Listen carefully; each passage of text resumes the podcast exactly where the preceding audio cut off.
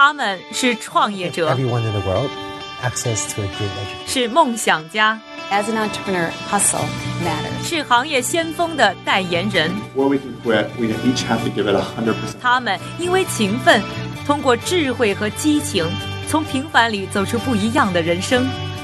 我是一加，这里是创业美国，带你了解美国前沿创业者成功背后的故事。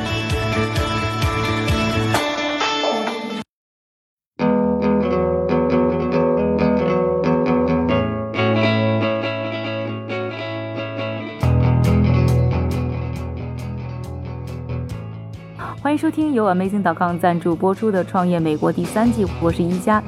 这两年呢，有一个词特别的流行，不管是创业圈的大佬，还是隔壁邻居家的老王，都爱说性感又神秘的大数据。有人说呢，二零一六年是大数据的元年，这个概念呢，听上去离我们的生活非常遥远，但其实已经成为了很多产业必不可少的助手，特别是理财投资，已经成为了很多人不可缺少的工具。今天我们就要走进一家大数据的创业公司，看看大数据的时代到底可以怎么挣钱。我们是 ThinkNum，我们提供替代性数据来帮助投资人和商业企业做出更好的决策。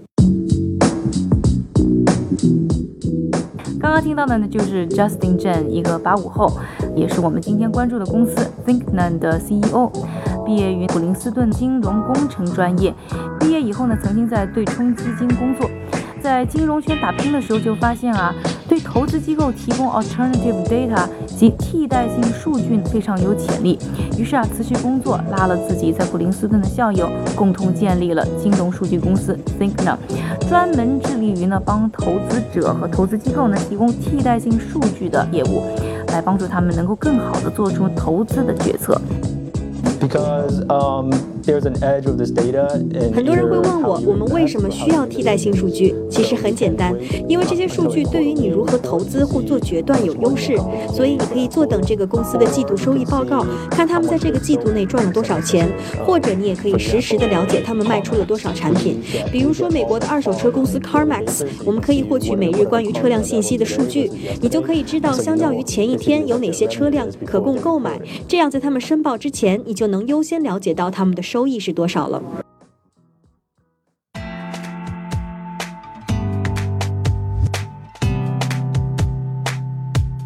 对金融圈有些了解的人都可能会知道彭博终端机的作用。Bloomberg 彭博呢是创建于1981年，是整个金融数据界的翘楚。公司的王牌产品彭博终端机，对于华尔街的分析师们来说呢，就相当于办公文职人员必备的软件 Excel。分析师们通过彭博的专业服务，获得各种的宏观数据、行业数据、公司信息和产品信息。这么多年过去了，彭博终端机呢可以凭着一个产品、一个价格策略，获得每年数十亿美元的营业额。可见的金融数据产业是多么的有吸引力。Investors and businesses, the traditional way they think about 以传统方式运作的投资人和商业贸易会考虑公司的价值，他们会观察市场数据、纳税申报情况、价格收益比率。但是随着每个公司逐渐转移到网络平台，他们的商业操作也都逐渐以网络为基础。你可以根据大量的数据来了解公司每日运营的动向和进展，比如追踪产品、价格、店面地址、航班路线，谁在社交网络上讨论这家公司。所以我们开发了这样的一个技术，把商业运营的索引数据集中到一个平台上去，让这些数据可以被更加有效的利用。one platform, and we make this data usable. 采访中，Justin 跟我展示了 ThinkMan 的软件。进入他们系统，输入一个公司的名字，比如说麦当劳，你就会很快获得和它相关的各种信息，包括他们在哪里有店面，全球的分布如何，以及它的竞争对手呢在分店数量和地理位置上的各种信息的比较，并且呢，他们还会把信息呢转换成便于分析的图形，帮助投资者呢加快决策的速度。随着科技的发展啊，数据呢以我们想象不到的形式存在着，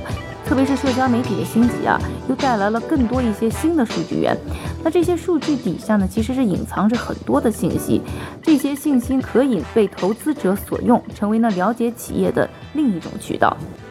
Um, so we can track uh, mentions, and we can track how many people have liked the company. 我们也会追踪社交网络，可以追踪转发量。我们可以看到有多少用户在 Facebook、Twitter 等社交网络平台上点赞支持了这家公司。当某个人开始讨论这一家公司，可能是有关这个公司的新产品接受度很好，或者是在连锁餐馆 Chipotle 发生了食物中毒，那么就是另外一种情况了。因此，使用我们数据的对冲基金和企业就可以对这些社交网络的信息设置提示警报。所以，当有关食物中毒的信息波及到了连锁餐馆时，就会有电子邮件提醒他们的客户发生了什么事。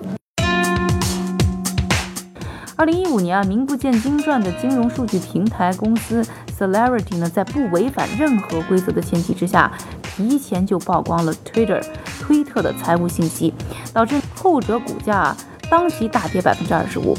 而 Celerity 呢，利用的就是替代性数据。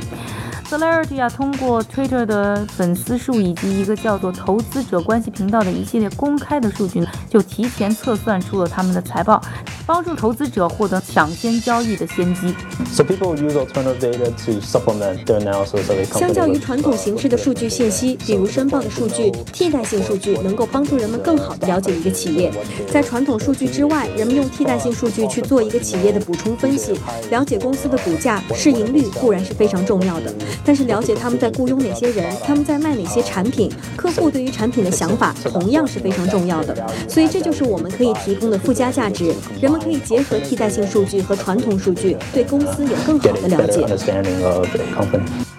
那么，金融行业的专家又是如何看待替代性数据的？这些数据又可以如何被利用呢？我们来听一听 Citizen VC 风投的首席经济师 Max Wolf 是如何分析的。金融产业非常喜欢数据因为如果我获得越多的数据，了解的越充分相较于其他人，我就可以做得更好。所以，我们常常愿意花更多钱，让我们自己尽可能地了解更多信息。我们现在所处的世界是被网络2.0以及新科技统治的时代，我们需要投资一项新型科技来让我们的客户更加了解市场信息。就在这个时候，替代性数据就这么流行起来了。如果我可以让我的客户通过我提供的数据以及数据管道，让他们更了解世界，并可以基于这些数据解答自己的疑问，那么我的客户就会很开心，我也会因此获得更多年轻的客户。每个人都希望可以拥有十九至三十五岁之间的千禧代年轻用户。如果他们无法对正在发生的事情有清晰的了解和掌控，那么他们就不会加入进来成为用户。在金融行业以外，大数据有一些什么样的应用？年纪轻轻的 Justin 在创业的过程中又经历了如何的酸甜苦辣？敬请关注我们下一期节目。想要了解我们的视频节目，欢迎在财新、腾讯、优酷以及网页平台上搜索观看。想要了解更多的资讯呢，请在微博、微信上搜索“创业美国”，关注我们。感谢您的收听，我是宜佳，下期节目我们再见。